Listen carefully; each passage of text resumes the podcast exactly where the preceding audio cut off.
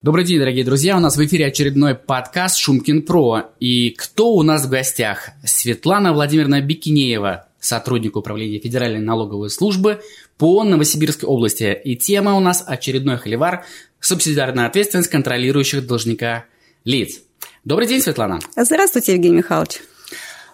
По окей. А, сегодня на улице плюс 36, мы сразу запилим рекламную отбивку, и мы вместе с новым вещанием записываем этот выпуск в уютной первоклассной гостинице а, «Мир Отель». Это четырехзвездочный отель с высоким уровнем сервиса на левом берегу Новосибирска. Рейтинг на букинге 9,5. Добро пожаловать.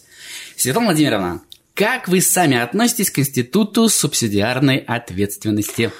А, я очень положительно отношусь, поскольку институт субсидиарной ответственности в делах о банкротстве активно используется в качестве механизма, обеспечивающего поступление в конкурсную массу. Механизмы привлечения к субсидиарной ответственности можно использовать в случаях, за невозможность полного погашения требований кредиторов, это да, как раз презумпция, установленная за доведение до банкротства, за неподачу заявлений, за нарушение банкротного законодательства, статья 61.13 закона о банкротстве, за убытки, причиненные должнику по основаниям, предусмотренным корпоративным законодательством, и предусмотренные гражданским законодательством о юридических лицах, закон об акционерных обществах, закон об обществах с ограниченной ответственностью, статья 53.1 Гражданского кодекса. В обозначенных правовых рамках раскрывается вменяемый контролирующими лицами деликт или противоправные их действия, размер причиненного вреда, а также причинно-следственная связь между деликтом и наступлением банкротства должника.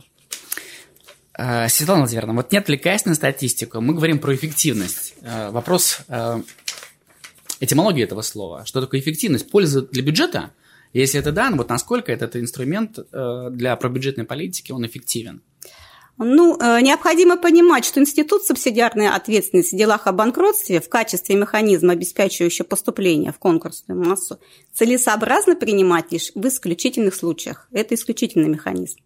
И только с обоснованием ожидаемых поступлений по результатам анализа финансового состояния ответчиков и иных лиц – не являющихся ответ... ответчиками, но подлежащих привлечению к субсидиарной ответственности. А для этого э, что необходимо делать? А, нужно определить эту ту самую экономическую целесообразность, вер, э, целесообразность, верно установить ответчиков – верифицировать активы этих ответчиков, провести анализ имущественного положения близких родственников, например, имущество супругов, совместно нажитое в браке, исследовать период э, и адресатов отчуждения имущества.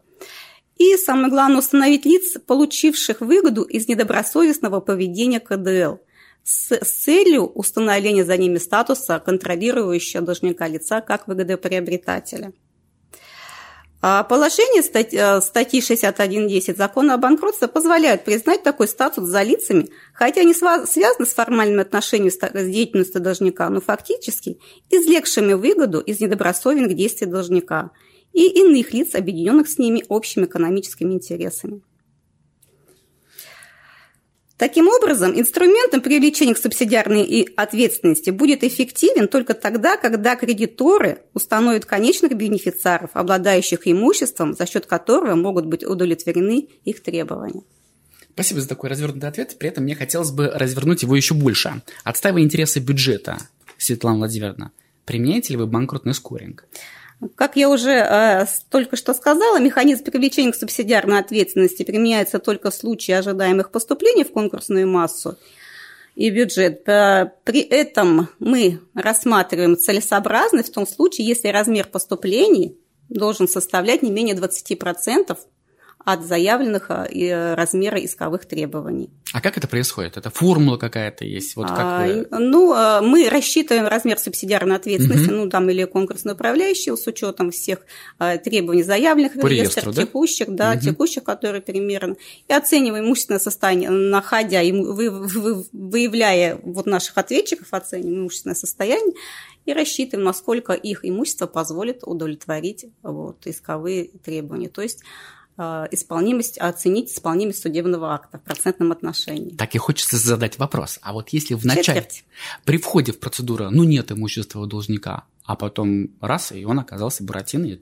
у него есть три золотых. Что делать? Вначале привлекаем, а потом Если они гасятся в процедуре банкротства, у нас уже, получается, основания отпадут для привлечения к субсидиарной ответственности. А если не полностью?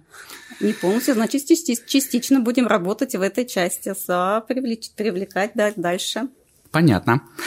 А, как гипотетически, если мы пофантазируем, может быть построен диалог с должником? Вот давайте смоделируем с вами вот некую э, историю, если он должен, допустим, 10 миллионов, 10 миллиардов, 10 рублей, а, а есть всего 7, он сознает по Филатову вину, степень, глубину и так далее. Он резко встает на рельсы добросовестного должника, хочет сотрудничать с управляющим, хочет погасить бюджет, но говорит, ну нет, у меня 10, есть 7. Вот это дисконтирование, говорит, договоримся, подмигивает он, а в контексте договорим, в рамках закона, безусловно, а существуют ли варианты реверанса налоговой в сторону должника? Ну хорошо, вот возьмем сколько есть, или мы возьмем 7, а за все остальное ты ответишь. Как будет выглядеть, Светлана Владимировна? Расскажите нашим Безус, слушателям. Безусловно, мы нацелены на, на диалог с должниками. И в том плане это очень хорошо, что у него есть эти 7 миллионов, которые он может погасить сразу, да, имеет возможность. Остальные моменты мы можем применять такие, такое регулирование, как заключение мировых соглашений. Службы создана также площадка, это новая совсем у нас в деятельности, реструктуризация долгов. А, соответственно, вот эта рассрочка предусмотрена вот этими новыми да, механизмами как раз-таки и позволит должнику в дальнейшем и погасить, возможно, вот этих недостающих 3 миллиона рублей.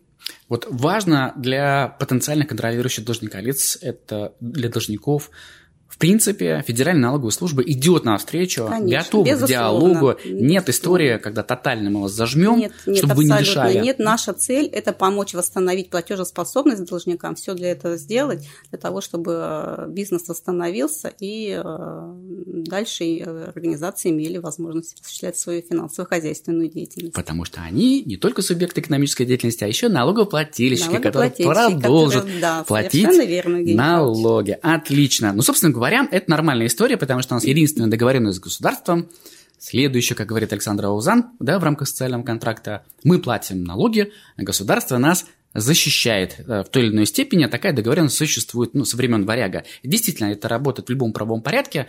Э, на нашей планете мы платим налоги, потому что есть различные блага, которые нужно распределить между людьми, ведь э, бюджет все-таки пополняется у нас за счет налогов в основном, да, и да. есть у нас и малообеспеченные люди, и люди, которым нужна, требуется дополнительная поддержка, это э, и сферы образования, медицины и так далее. Все это за счет бюджета, и, собственно говоря, если не будет пополняться теми людьми, которые должны своевременно платить. У нас же два да, деликта неуплата полностью либо частично, либо несдача декларации. Надо платить налоги, потому чтобы э, все те э, люди, которые не в состоянии в силу каких-то причин обеспечить свои потребности, получали. Это мы про, про пользу налогов. Почему налоги платить да. выгодно, как минимум с точки зрения да, социального порядка, это, да, а с точки зрения права, да, 57 Конституция, статья говорит о том, что это наша обязанность, да, все-таки делиться. Верно, да. Нам же дают возможность если я правильно понимаю, нам государство дает возможность вести предпринимательскую деятельность взамен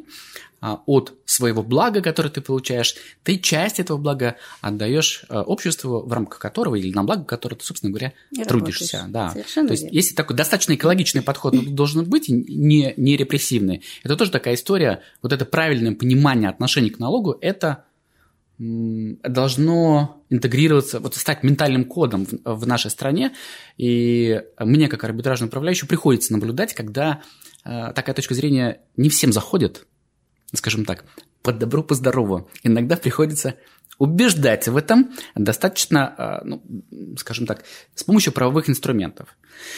Э, понимаю вас, понимаю. Скажите, пожалуйста, Светлана Владимировна, Федеральная налоговая служба России э, в топе заявителей.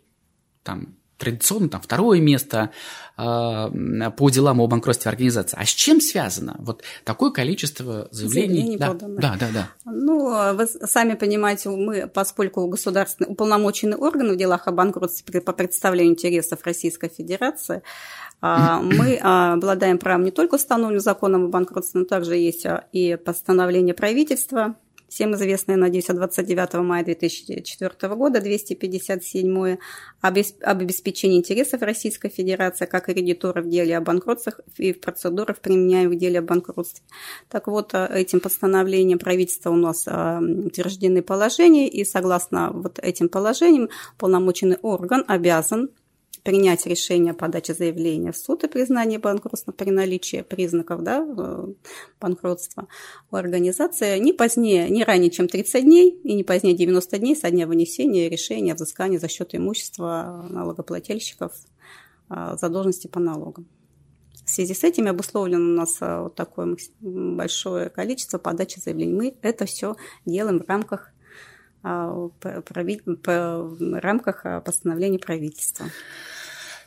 Как в старых добрых американских фильмах мы работаем на правительство, поэтому, а, Светлана Владимировна, как, ну, это кнопка юмора, как происходит взаимодействие с арбитражными управляющими? Вот мы с вами за эфиром проговаривали о том, что все-таки управляющие находятся на фронтире коммуникации с вами, с должником, и призваны обеспечивать вот этот пресловутый баланс интересов, о котором говорит законодатель.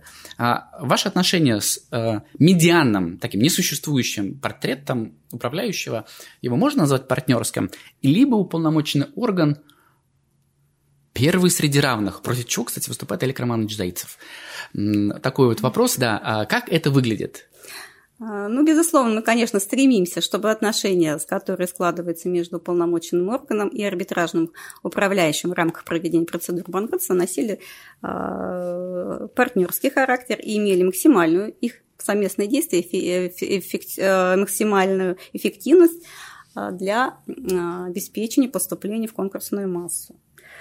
Пожалуйста, мы можем совместно, когда у нас в уполномоченный орган э, является участником да, дела о банкротстве, и возникает необходимость у конкурсного управляющего получения каких-то документов да, для э, в рамках исполнения своих обязанностей по оспариванию сделок, по привлечению к субсидиарной ответственности, вы можете арбитражный управляющий запрашивать э, указанные документы. То есть у нас есть и письмо ФНС России, довольно в открытом доступе от, от 2 июня 2015 года, могу сказать реквизит, НД 4-8-11-579, где служба говорит о том, что мы обязаны предоставлять конкурсному управляющему а, документы запрашиваемые а, в отношении как самого должника, так и в отношении а, контрагентов в том числе и документов, имеющих э, доступ к налоговой тайме, тайне, только в рамках понятия о финансовом состоянии должника, контрагента должника. То есть, что такое финансовое состояние должника, я, наверное, объяснять не буду, вы уже сами это понимаете. Соответственно, пожалуйста, проводите анализ, э, смотрите, какие вам документы необходимы, обращайтесь в э, налоговый орган, и вам документы данные будут представлены. Также есть и позиция Верховного суда о том, что налоговый орган обязан предоставлять документы в рамках исполнения э, конкурсом управляющих своих обязанностей, установленных главой 3.1 и главой 3.2. А, и эти документы, они, э, то есть и эти действия, совершенные при передаче документов, они уже не будут являться разглашением налоговой тайны. Поэтому, пожалуйста, мы всегда рады, потому что у нас один интерес и одна цель – получить максимально поступление в бюджет и в конкурсную массу денежных средств. Более того, а, подтверждая а, все то, что вы сказали, хочу от себя отметить, что сотрудничая по процедурам конкретно с вами, а, вот, до слушателей и зрителей хочу довести о том, что вы, конечно, действительно работаете 24 на 7, там, не считаясь с рабочим бюджетом времени, но еще и подключая сюда личный бюджет времени, да, и постоянно на связи, потому что действительно цели КБ-1 пополнение конкурсной массы, в этом есть прямой у вас бюджетный интерес, у управляющего коммерческий интерес, интерес, а, и он тоже имеет место. Вот. И, конечно, мы находим все ресурсы, временные в первую очередь, для того, чтобы обсудить, проанализировать какие-то вещи, собраться. А, и это выгодно действительно для всех участников этих отношений. Если бы еще должник бы к нам подключался, ну, было бы вообще бы хорошо. Если да? бы он был добросовестно, если у него бы да. резко проснулась вдруг, да, конечно. Было бы замечательно. А, Светлана Владимировна, вот если бы вы определили какие-то основные источники э, таких базовых налоговых проблем у компаний должников, что бы вы смогли выделить?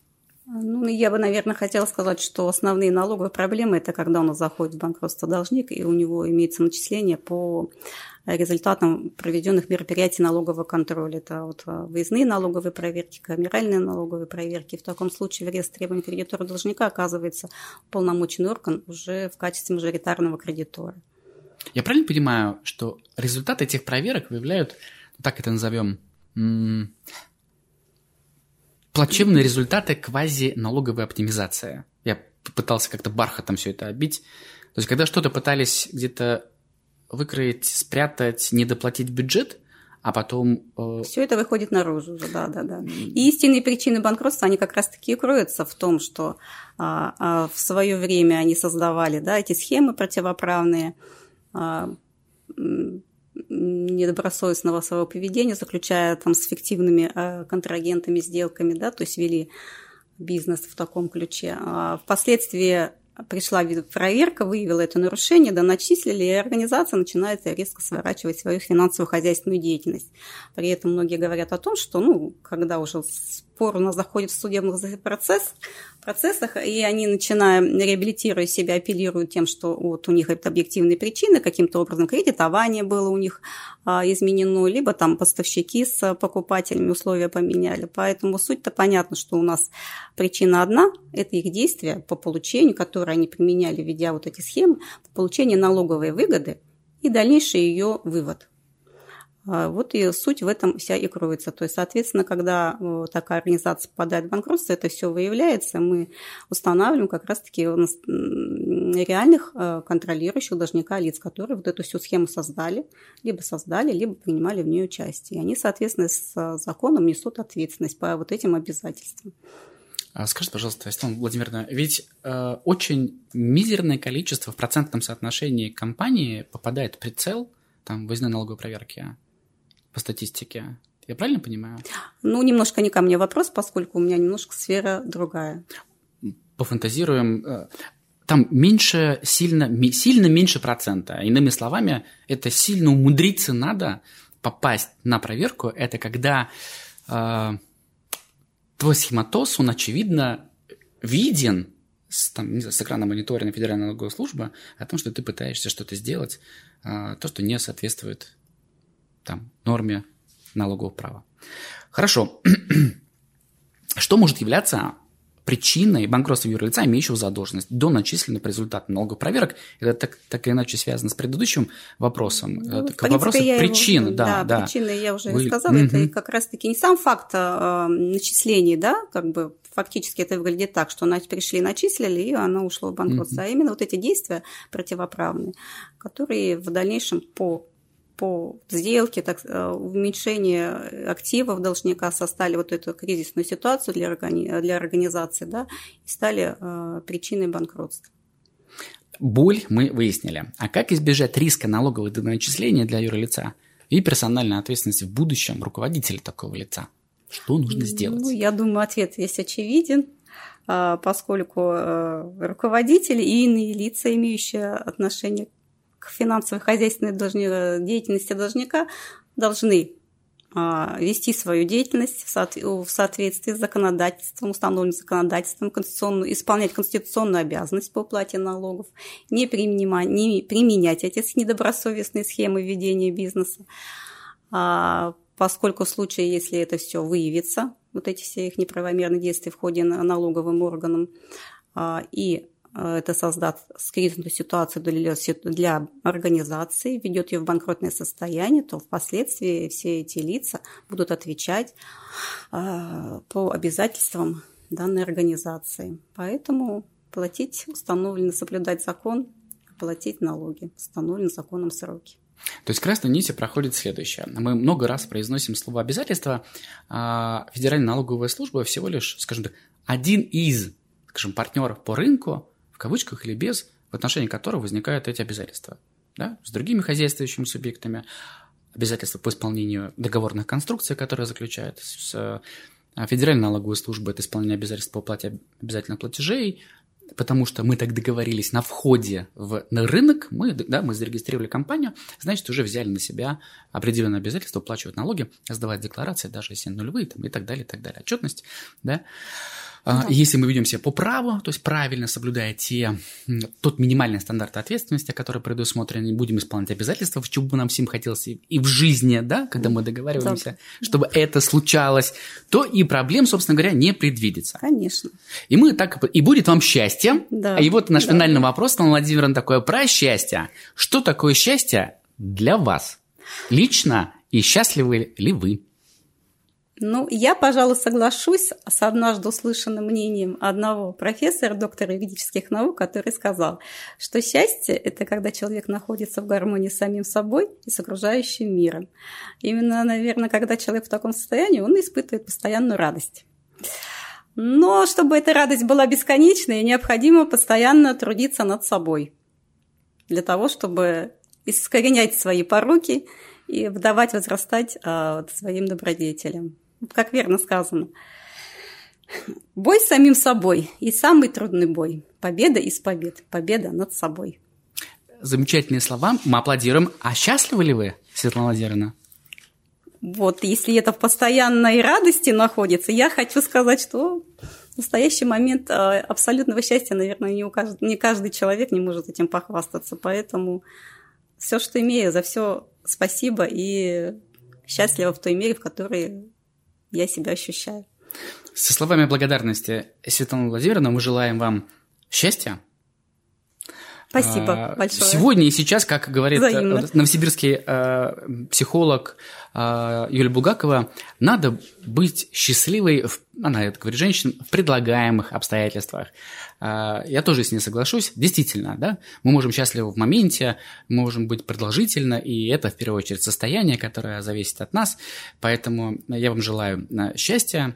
Безусловно, я благодарю, что вы пришли на наш эфир и раскрыли определенные горячие темы для наших слушателей. Уверен, это было очень полезно и интересно. Спасибо вам большое. Спасибо вам, Евгений Михайлович, за содержательную беседу и красивые вопросы. До свидания. До свидания. Почему никто не хочет меня слушать? Хочешь найти передачу нового вещания, которую слышал в эфире? Где она? Эй! Я здесь. Заходи на любой подкаст-терминал. Apple подкасты, Spotify, Яндекс.Музыка, Podster, Storytel, Google подкасты, ODFM, SoundStream и многие другие. И вбивай там название передачи. А еще они все есть на сайте. Новое вещание.рф. Удачи тебе! Слушай новое вещание везде. Apple,